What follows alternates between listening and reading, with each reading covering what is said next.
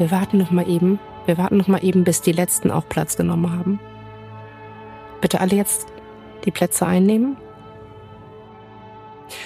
Und damit hallo und ein herzliches Willkommen zu dieser etwas anderen Episode von Entlang des Stroms, in der wir euch nämlich zeigen wollen, dass man Tenets 2 Gigawatt Programm total gut vergleichen kann mit der Arbeit in einem Konzertsaal.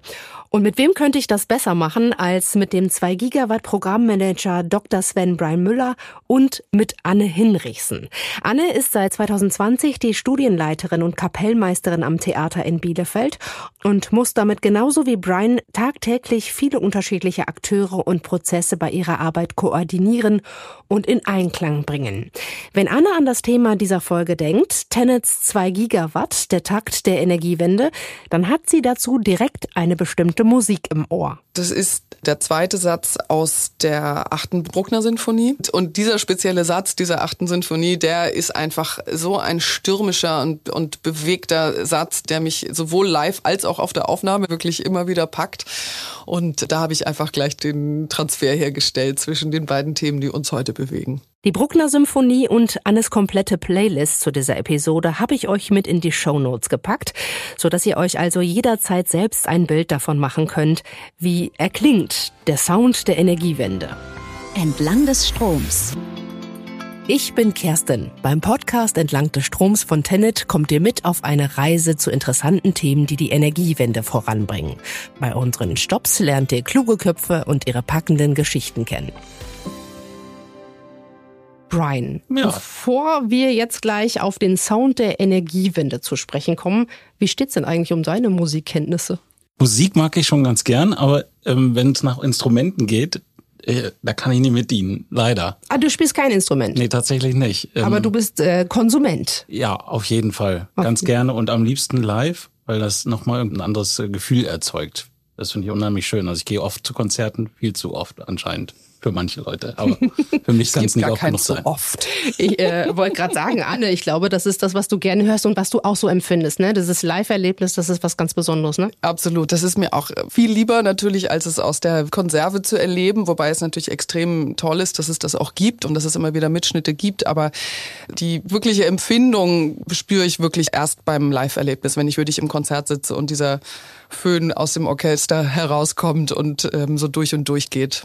Wie steht's denn um deine Kenntnisse, Anne, in Sachen Energiewende oder vielleicht auch Stromversorgung? Also das, äh, wo Brian da der Chef ist. Da fühle ich mich auch sagen wir mal, einfach als Konsumentin. Es ist quasi nicht mein Kerngebiet, überhaupt nicht. Aber es ist natürlich ein Thema, was mich genauso betrifft wie alle Menschen. Und genau, aber es ist nicht mein Kerngebiet. Aber umso schöner, dass wir hier heute zusammenkommen, um über beide Bereiche zu sprechen. Brian, das 2 Gigawatt Programm trägt ja den Claim The Beat of the European Energy Transition.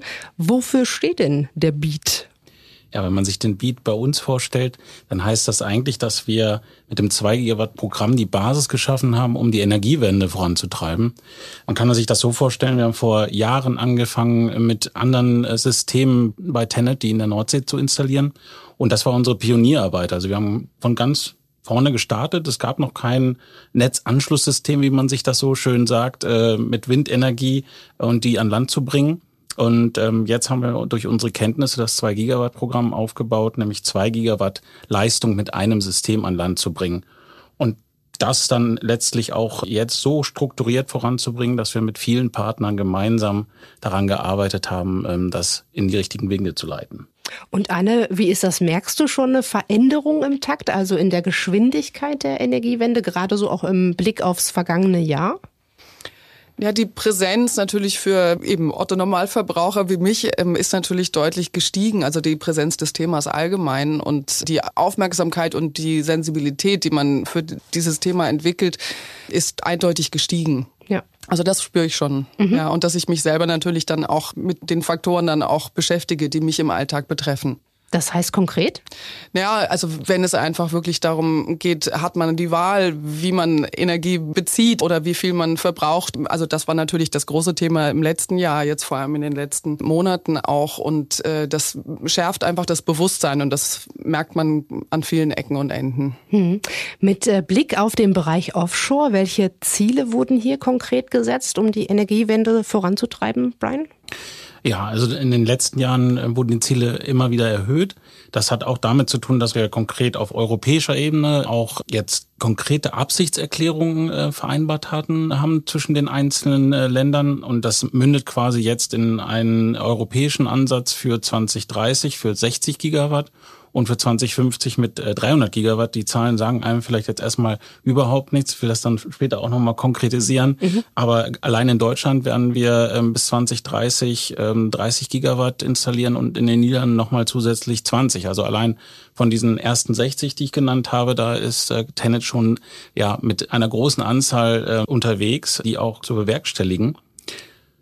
Aber natürlich gibt's noch weitere ähm, Absichtserklärungen, die darüber hinausgehen, also mit ganz vielen Staaten zusammen in der Nordsee, ähm, die haben sich jetzt weiter zusammengeschlossen, also konkrete Zahlen auch erreichen zu wollen. Und genau diese Absichtserklärung, die ist eigentlich das Wichtigste, dass man nicht von einem Projekt zum anderen springt, sondern einen konkreten Plan hat, wie man in bestimmten Jahren was erreichen will, um die Energiewende wirklich stabil zu machen. Wovon Brian hier spricht, ist die sogenannte Esberg Declaration.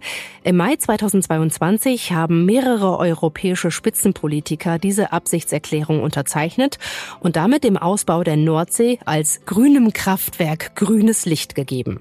Wie sieht das denn aus, Brian? Also hast du das Gefühl, dass so Infrastrukturprojekte in der Gesellschaft besser akzeptiert werden, auf breitere Akzeptanz treffen, als das in den vergangenen Jahren so der Fall war?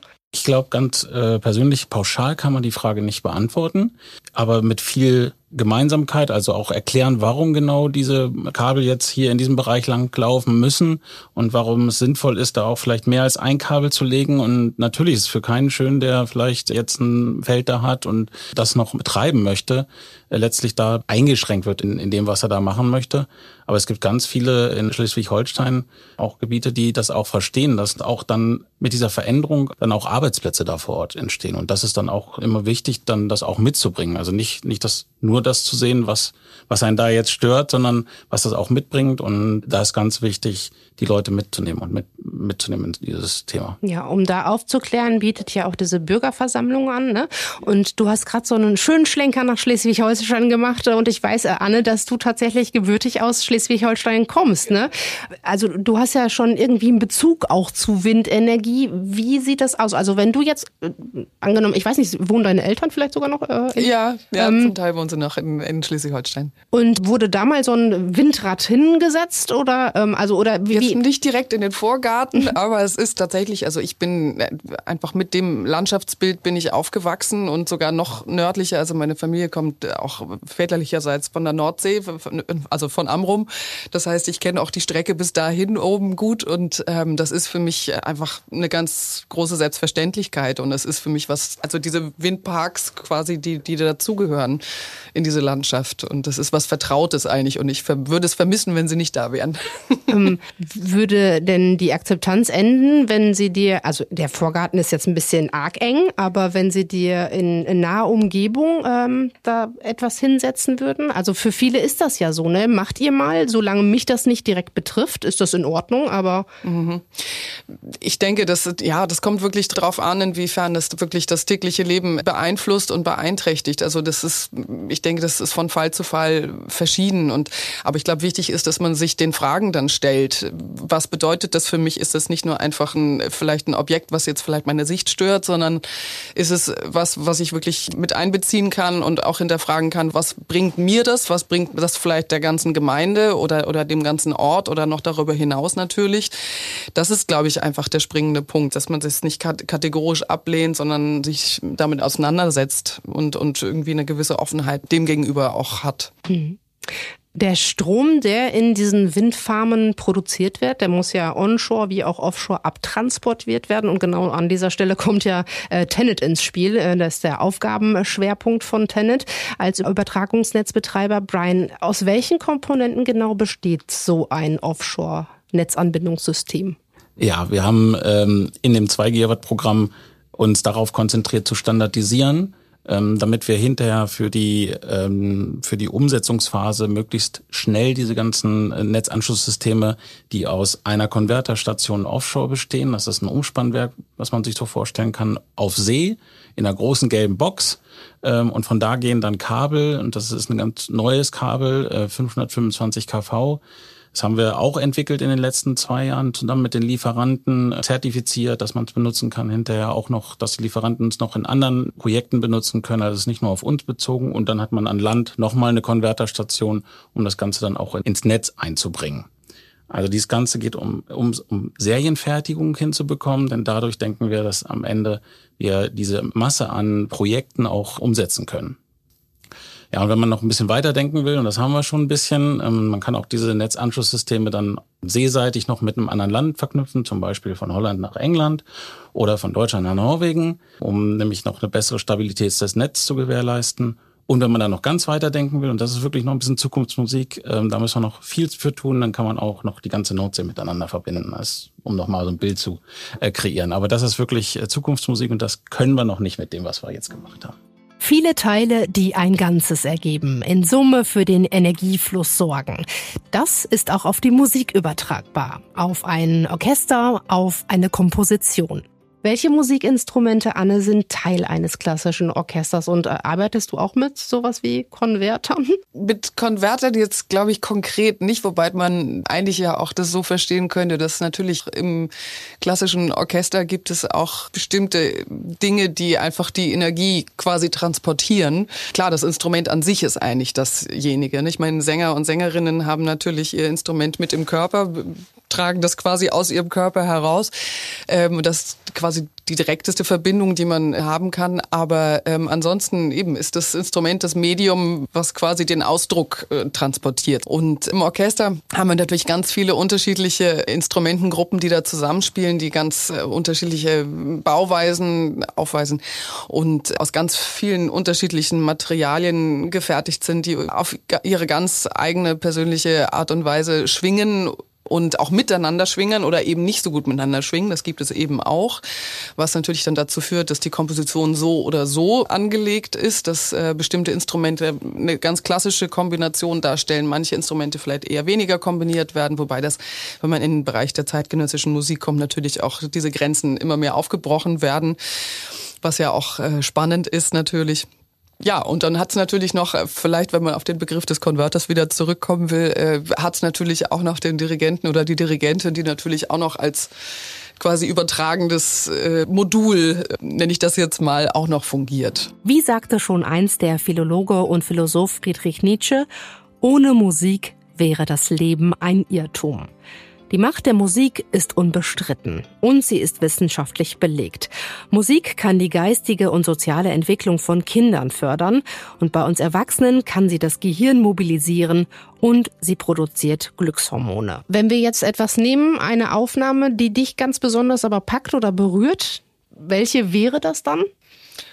Zuletzt gepackt muss ich jetzt einfach sagen, ähm, wir haben eine Probe gehabt äh, im Theater, wo wir Musik von Leon Cavallo ähm, geprobt haben. Und ähm, da hatte ich neulich auch zu Hause tatsächlich auch wieder einen Moment, wo ich, wo ich eine Arie aus einer anderen Oper von ihm, äh, nämlich aus I Pagliacci, äh, gehört habe die mir so ans Herz gegangen ist, die ich lange nicht mehr gehört hatte und äh, ich glaube auch noch nie live tatsächlich. Das kenne ich wirklich nur aus der Konserve und ähm, oder von Aufnahmen, sag ich es einfach mal so.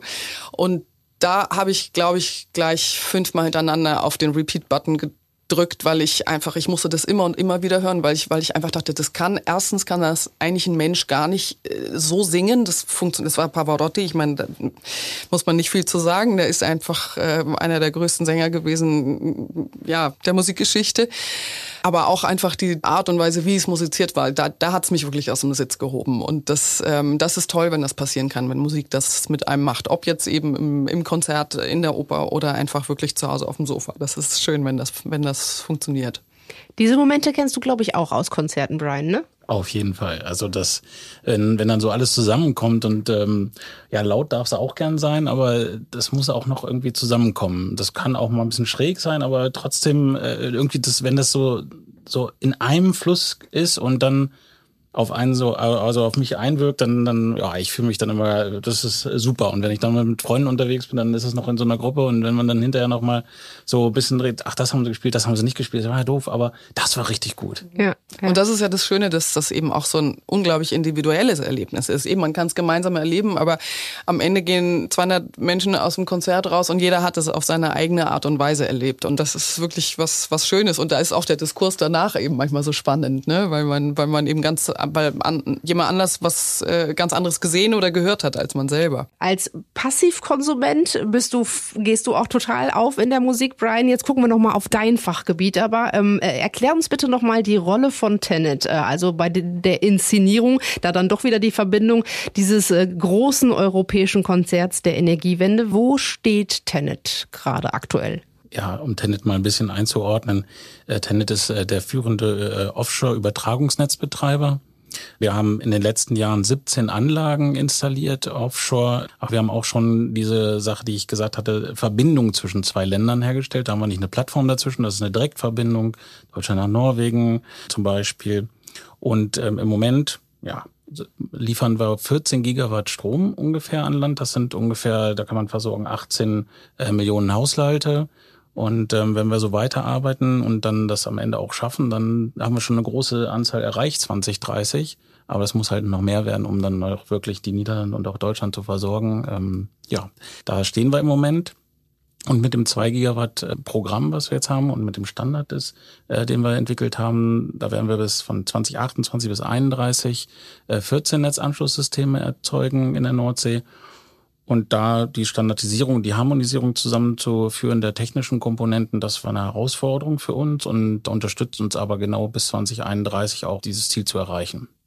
Aber obendrauf seid ihr auch immer wieder auf Weiterentwicklung und auf Innovationen angewiesen, ne? auch gerade im Bereich Offshore. Wie arbeitet Tenet da? Ja, es hört sich so ein bisschen merkwürdig an, wenn man von Innovation und Standard spricht. Tatsächlich passt das ganz gut zusammen. Wenn man sich erstmal auf eins konzentriert, was man standardisiert hat, dann kann man von da ausgehend und wenn man dann da bleib, bleibt bei diesem Standard, dann eben entsprechend auch Teile neu machen, weil es dann nämlich nicht so schwierig ist, von neuen wieder alles ganz zu machen, sondern eben konzentriert auf einzelne technische Systeme, die entsprechend äh, dann mit der Industrie zu überdenken, was brauchen wir denn jetzt? Und das strukturiert mit unseren Partnern und äh, Lieferanten zusammenzumachen. Dafür haben wir auch für die jetzigen äh, Projekte, die wir vergeben haben, auch sogenannte Rahmenverträge mit ihnen abgeschlossen. Also dass wir länger, langfristig mit ihnen zusammenarbeiten können und die Erfahrung von deren Entwicklungsabteilung mit unseren Ingenieuren koppeln und dann gemeinsam weiterzudenken, wie und welche Innovationen werden in den nächsten Jahren gebraucht. Mhm.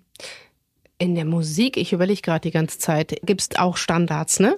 Klar, es gibt Qualitätsstandards einfach natürlich, die wir haben. Also wir haben ein gewisses Profil. Ich denke, jedes Opernhaus hat ein Interesse daran, auch ein gewisses Profil zu erstellen oder sich zu erarbeiten über die Jahre oder was natürlich auch ganz viel ähm, durch die Menschen kommt, die jetzt genau in dieser Zeit an diesem Theater arbeiten. Aber wir haben natürlich grundsätzlich unsere Qualitätsstandards. Wir wollen einfach ähm, immer das Beste geben und da arbeitet auch jeder und jede an, an diesem Haus dafür. Also sei es das Orchester oder seien es die technischen Abteilungen. Und es hat natürlich auch viel mit Sicherheit zu tun. Wir arbeiten noch einem, in einem Betrieb, wo natürlich auf der Bühne auch recht viele äh, Sicherheitsstandards eingehalten werden müssen, weil wahnsinnig viel passiert, weil ganz viel in Bewegung ist, weil auch sehr viel Aktion Situationen da sind, die vielleicht dann auch mal äh, gefährlich werden können. Und da müssen einfach die entsprechenden Menschen darauf aufpassen, dass da wirklich auch keine Gefahr besteht für keinen der, der Darstellenden. Und ähm, genau, also von daher äh, Standards gibt's bei uns natürlich auch, ja. Und wieder eine Parallele. Auch Tenet liegt als Arbeitgeber von über 7000 Mitarbeitenden viel daran, als exzellenter Sicherheitsdienstleister wahrgenommen zu werden. Durch die Health Safety Environment Policy verpflichtet sich das Unternehmen unter anderem dazu, sichere und gesunde Arbeitsbedingungen zu schaffen, arbeitsbedingte Verletzungen und Krankheiten zu vermeiden und die Umweltauswirkungen der betrieblichen Aktivitäten zu minimieren. Und äh, Innovation in der Musik gibt es? Oh ja. ja, doch, doch, Innovation muss es geben. Also wir haben ja schon allein den Fall, dass Kompositionen, die vor Jahrhunderten von also wirklich vor, vor mehreren hundert Jahren entstanden sind, dass die heute noch aufgeführt werden und die auch noch die nächsten Jahrhunderte weiter aufgeführt werden, äh, also mit ziemlich großer Wahrscheinlichkeit. Und da die auch jedes Mal wieder anders erklingen, das ist äh, natürlich großartig, dass das immer wieder was Neues ist. Da gibt's natürlich auch Trends, so Stichwort historische Aufführungspraxis und so, wo dann mal das eine mehr en vogue ist und das andere eher weniger und dann, dann kommt wieder ein anderer Stil vielleicht, der, den man dann eher praktiziert. Das ist das eine. Und zum anderen ist es natürlich auch so, dass wir einfach bezüglich der Konzertformate vor allem auch uns sehr weiterentwickelt haben. Es gibt mittlerweile so viele spannende Formate, die, sagen wir mal, den, den Rahmen aufbrechen des klassischen standardisierten Programms. Es gibt Gesprächsformate, es gibt andere Längen auch von Konzerten, es gibt Verbindungen. Also da gibt es immer wieder neue Ideen und das braucht es auch, weil das Publikum entwickelt sich ja auch weiter. Und wir machen das ja nach wie vor vor allem fürs Publikum. Und die Ansprüche sind auch, sind auch da und dementsprechend versuchen wir natürlich nicht nur aus Eigeninteresse, sondern auch wirklich für die Menschen, die uns zuhören wollen und äh, gerne auch sollen, einfach immer wieder neue Formate zu entwickeln. Und da gibt's natürlich in der freien Szene dann nochmal größere Extreme. Wir haben natürlich immer noch den Rahmen, in dem das passiert, äh, so auf unseren Bühnen, wo wir versuchen, das Beste rauszuholen und, und auch ähm, so kreativ wie möglich damit zu sein. Ähm, aber wenn man dann zum Beispiel in die Freimusik, klassische Musikszene geht, auch da, da gibt's eigentlich fast keine Grenzen mehr, was tolle Ideen angeht und, und, und Spielereien und ähm, ja. Und sag mal, in Sachen Innovation ist ja wahrscheinlich auch gerade, was die Welt so bewegt, äh, wichtig, dass die Musik das mit aufgreift, oder? Definitiv. Also das spiegelt sich natürlich ganz viel in den Inszenierungen auch wieder. Also da werden gesellschaftlich relevante Themen aufgegriffen. Ich meine, es werden Themen wie Diversität, Rassismus, Mobbing, alles Mögliche wird, wird auch auf äh, Klimawandel natürlich wird, wird auch behandelt. Also da gibt es immer wieder Anknüpfungspunkte und das ist auch was, was glaube ich die Menschen auch erwarten, wenn sie in die Oper gehen. Also die einen erwarten vielleicht äh, Traditionelles, was auch sicher sehr, sehr schön sein kann, aber es ist auch unsere Aufgabe als Kulturbetrieb, keine abgehobene Kunstform darzustellen, sondern wirklich auch uns mit den Themen auseinanderzusetzen, die um uns herum herum wirklich relevant sind. Das heißt, um den Erwartungen des Publikums gerecht zu werden, versucht das Theater, versucht das Konzerthaus als Kulturbetrieb, gesellschaftlich wichtige Themen der Zeit aufzugreifen und künstlerisch zu verarbeiten. Damit ist die Seite der Rezipienten abgedeckt. Aber was ist mit der Seite der Kunstschaffenden, den Musizierenden? Also ein Spielplan wird unter ganz vielen verschiedenen Faktoren auch, auch erstellt. Aber wir gehen natürlich vor allem, gerade wenn man so ein schönes Ensemble hat wie bei uns jetzt, dann geht man natürlich vor allem auch auf die Sänger und Sängerinnen ein. Ähm, welche Rolle ist für wen, wann, zu welchem Zeitpunkt gut oder geeignet? Ähm, was ist eine Herausforderung? Was ist wirklich was, was sich jemand schon ganz lange wünscht? Und genau diese Wünsche versuchen wir natürlich auch irgendwann dann zu erfüllen. Es geht dann vielleicht nicht in der nächsten Spielzeit, aber vielleicht dann in der zweiten oder dritten danach, weil man kann jetzt nicht einfach ein Stück aufs Programm setzen, was vielleicht sowohl personell als auch vielleicht von den Anforderungen oder so den Rahmen sprengt. Das bringt ja letztlich niemandem was. Also das heißt, es muss immer ganz, ganz fein und gut aufeinander abgestimmt sein. Mhm. Ja. Das äh, Personal, sage ich mal in Anführungsstrichen, bei Tenet, also wenn wir das auf diese Seite jetzt mal rüberbringen, Brian, wer ist da zuständig, die richtigen Akteure auszuwählen? Bist du das? Das, das kommt immer darauf an, welche Aufgabenstellung gerade da ist. Also für das 2 Gigawatt Programm, ich habe vorhin schon angedeutet, ist ein Zusammenschluss aus mehreren Abteilungen, da dann auch entsprechend mit den einzelnen Teams, das, was wir gemacht haben in den letzten zwei, drei Jahren, ähm, am Anfang zusammenzustellen. Das war auch meine Aufgabe. Natürlich mit Unterstützung der einzelnen Teams, der einzelnen Teamleiter zu wissen, okay, wer, wer kann da jetzt unterstützen, wer kann an dieser Stelle unterstützen. Also das ist ein, äh, das 2 Gigawatt Programm, wo ich der Manager von äh, bin. Das ist äh, ein Zusammenwirken von vielen einzelnen kleinen Rädchen und entsprechend ist es auch so, dass wir geguckt haben, was passt in dem Moment. Aber wir können ja nicht nur bei Tennis gucken, weil das ist äh, auch, was wir dann gemacht haben, war ja immer mit der Industrie zusammenzuarbeiten, sowohl die Plattformdesign, einen Partner dafür zu haben, den dann entsprechend auszusuchen, was, was passt denn da und auch entsprechend den Lieferanten unserer Elektrotechnologie da entsprechende Partnerschaften einzugehen. Das ist äh, wichtig gewesen für das 2 Gigawatt Programm. Und jetzt letztlich ähm, es soll ja nicht irgendwie ein, ein Forschungsprojekt bleiben, sondern wir wollen es ja bauen. Und äh, das haben wir kürzlich äh, dann auch äh, für die nächsten 14 Projekte die Verträge abgeschlossen, da sogenannte Rahmenverträge gebildet, um zum ersten natürlich auch zu sagen, okay, das, die Projekte, die, die können wir bauen aber auch dem Markt die Chance zu geben, eine Basis zu bilden, um dann entsprechend Personal aufzubauen für spätere Projekte, für andere Projekte, die vielleicht im Ausland kommen, weil wir können jetzt ja auch, ähm, vielleicht wenn wir auf unsere Projekte kommen, dann haben wir da unser erstmal unser Schäfchen ins Trocken gebracht, aber die Energiewende macht keinen Halt in Deutschland und Niederlande, sondern da sind die Engländer, die wollen demnächst auch ähnliche Sachen bauen, die Franzosen, die Spanier. Also da, da ist überall auch was im, im Gange. Und ähm, da sind wir gewisser Vorreiter, aber das ist äh, auch, auch wichtig, dass wir das gemacht haben. Also auch ähm, mit den Partnern zusammen da entsprechend die auszusuchen und letztlich dann auch zu sagen, das passt für unsere Partnerschaft für die nächsten fünf oder auch längere Jahre. Und dann auch den Bau der Projekte und dann in, in Betriebnahme. Hm blicken wir auch mit dir, Anne, über die äh, Grenzen Deutschlands hinaus. Also du bist ja auch international unterwegs. Du bist äh, im vergangenen Jahr der Einladung der Oviedo Philharmoniker gefolgt. In dieser Saison hast du Gastdirigate beim Berner Sinfonieorchester und dem Orchester der Valencia. Was sind denn so die Herausforderungen, wenn du im Ausland unterwegs bist als Dirigentin? Also in der Schweiz, jetzt in Bern, waren die Herausforderungen, sagen wir mal, nicht so groß. Also natürlich musikalisch sind sie immer groß, aber ähm, weil ich das Orchester sehr gut äh, kenne, weil ich da meinen Weg des Dirigierens eingeschlagen habe überhaupt mit diesem Orchester und äh, wir uns daher noch gut kennen. Deswegen war das einfach äh, wunderbar, da einfach wieder zu sein. Und mit den... Ist das wie so eine zweite Familie dann auch? Ja, also es ist wie eine zweite Heimat auf ja, jeden ja. Fall. Ja, mhm. genau, genau. Das ist es auf jeden Fall.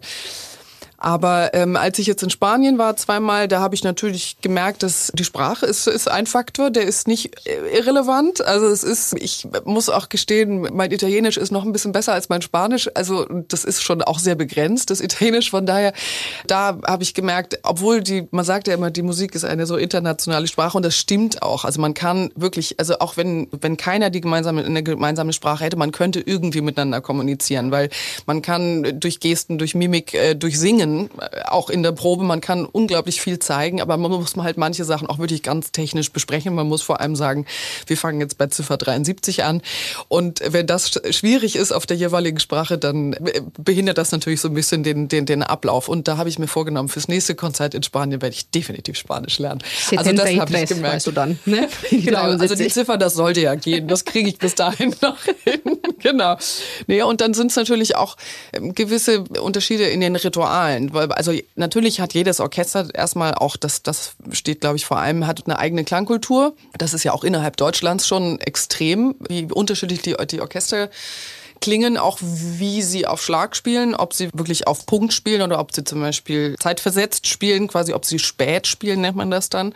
Also mein, mein Schlag ist unten und quasi eine Sekunde später kommt dann der Ton. Das wäre jetzt so ein Klassiker, wie es bei den Wieler Philharmonikern ist. Das ist nochmal erschwert, das war jetzt in Spanien nicht so, aber das kann auch ein Faktor sein. Und es gibt natürlich auch einfach ähm, gewisse ja, Rituale bei den Konzerten oder wie überhaupt geprobt wird, Probenzeiten, das kann schon alles sehr, sehr, sehr unterschiedlich sein. Und äh, das finde ich aber extrem spannend, das auch herauszufinden. Also das, äh, man hat hier so seinen normalen Arbeitsbetrieb, in dem ist man so zu Hause und weiß, ah, die Probe geht zweieinhalb Stunden und wenn man dann woanders ist, dann hat man auf einmal fünf Stunden Probe und muss sich dann gut einteilen oder hat viel weniger Probenzeit und muss sich dann noch besser einteilen, weil es geht wirklich dann um jede Minute, die man wirklich effizient nutzen muss. Und das ist sehr spannend, wenn man gerade so eine begrenzte Zeit hat, wenn man woanders dirigiert, ja begrenzte Zeit, Energiewende. Wir müssen ein bisschen Tempo von Fahrt aufnehmen. Äh, Brian, äh, also du hast eben äh, besprochen, ne, dass wir das hier nicht alleine stemmen können, Deutschland und die Niederlande, sondern dass wir über den Tellerrand rausgucken müssen. Was sind da so die Herausforderungen, wenn ihr international arbeitet im 2 Gigawatt Programm? Ja, also wir haben erstmal die Kolleginnen und Kollegen bei, bei Tenet, das ist schon ein internationales Team. Also das sind mehr als zwei Hände äh, Nationalitäten, da auch eine gemeinsame Sprache zu finden. Und ja, wir sind ein holländisch-deutsches Unternehmen, also wir haben ganz viel, wo man auch nur Deutsch spricht auf, auf deutscher Seite und, und Niederländisch auf der, auf der niederländischen Seite. Aber unsere gemeinsame Sprache ist erstmal Englisch. Das lässt sich auch gut bewerkstelligen. Auch wenn man auf einer fremden Sprache trotzdem dann die, die Nuancen, die die Sprache auch mitbringt, da gibt's schon Missverständnisse. Das, das ist nicht, ist nicht, ist, ist ganz normal, weil keiner der beiden äh, dann Länder Native Speaker ist. Und da eben auch einen gemeinsamen Code zu entwickeln, zu sagen, ja, ich, ich verstehe dich nicht. Also einfach auch mal wirklich zu sagen, ähm, das ist, äh, ich, ich komme jetzt nicht hin und dann ist es auch meistens so, dass beide auf der äh, äh, ja ihnen vertraute Sprache zu sprechen und dann, kommt man aber irgendwie wieder da zusammen zu sagen, okay, das war ein, also das, was ich auf Deutsch meinte und das auf Niederländisch, um das dann auch zusammenzubringen. Also das ist auch ganz wichtig, dann nochmal zurückzufallen und dann auch nicht zu sagen, ähm, das ist jetzt schlimm, dass ich Deutsch spreche und Niederländisch, ähm, das, das kriegen wir schon alles irgendwie hin. Ja. Also dann auch nicht davor zurückzuschrecken, zu sagen, okay, ich, hier weiß ich gerade nicht weiter. Und mit unseren Partnern, die sind natürlich über die ganze Welt verteilt. Also da, ähm, wir werden in, in Singapur bauen, wir werden in, in Spanien bauen. Also das kann man sich schon mal vorstellen. Dann werden auch bestimmt ganz viele Franzosen damit bei sein äh, von einer Firma. Also das sind dann nochmal neue Sprachen und neue äh, Verbindungen, die da auch geschaffen werden müssen und auch wieder wahrscheinlich einen Code, wie man sich verständigt, wenn man sich nicht äh, miteinander verständigen kann. Das wird spannend sein. Also ich denke, da werden die Projektteams äh, einige Herausforderungen äh, vorstehen. Aber das ist auch eben unser, äh, unser Job, der dann letztlich dafür sorgen, äh, dass man eine gemeinsame Sprache spricht. Da gibt es Anforderungen, die wir gestellt haben, die müssen umgesetzt werden und letztlich herauszufinden, was gebaut werden soll. Ähm, das ist dann ja schon spannend und ich glaube aber, das ist äh, dann auch genau das, was vor uns vor der Brust steht erstmal. Schön. Also da steht noch einiges an auf jeden Fall. Ähm, da können wir uns alle drauf freuen. Ich bedanke mich sehr bei euch, dass ihr uns hier äh, spannende Einblicke in äh, zwei Welten gegeben habt, die doch irgendwie auf einem ähnlichen Takt folgen. Wir haben gehört, die Energiewende braucht den Beat des 2 Gigawatt Programms. Dankeschön, Anne Hinrichsen. Sehr gerne, ich habe zu danken. Und Dankeschön, Sven Brian Müller. Ja, vielen Dank. Äh, hat sehr viel Spaß gemacht. Ja, mir auch. Vielen Dank. Das waren sie, unsere Auszüge aus Europas größtem Live-Konzert, was die Energiewende angeht. Ihr habt gehört, wie viele Parallelen es gibt, wie viele Verbindungen und Schnittmengen, wenn wir uns die Arbeit von Anne und von Brian ansehen. Wie viel Aufwand es ist, die beteiligten Akteure und Prozesse auf allen Ebenen zu harmonisieren, damit Tennets mutige Vision einer postfossilen Gesellschaft wahr werden kann. Die Gemeinsamkeiten bei der Arbeit in einem Konzertsaal und dem grünen Kraftwerk der Nordsee. Alles Wichtige zum Nachlesen findet ihr in den Show Notes. Guckt da gerne einfach mal rein. Ich freue mich über eine positive Bewertung, wenn ihr den Podcast abonniert. Und dann hören wir uns ja beim nächsten Mal wieder hier.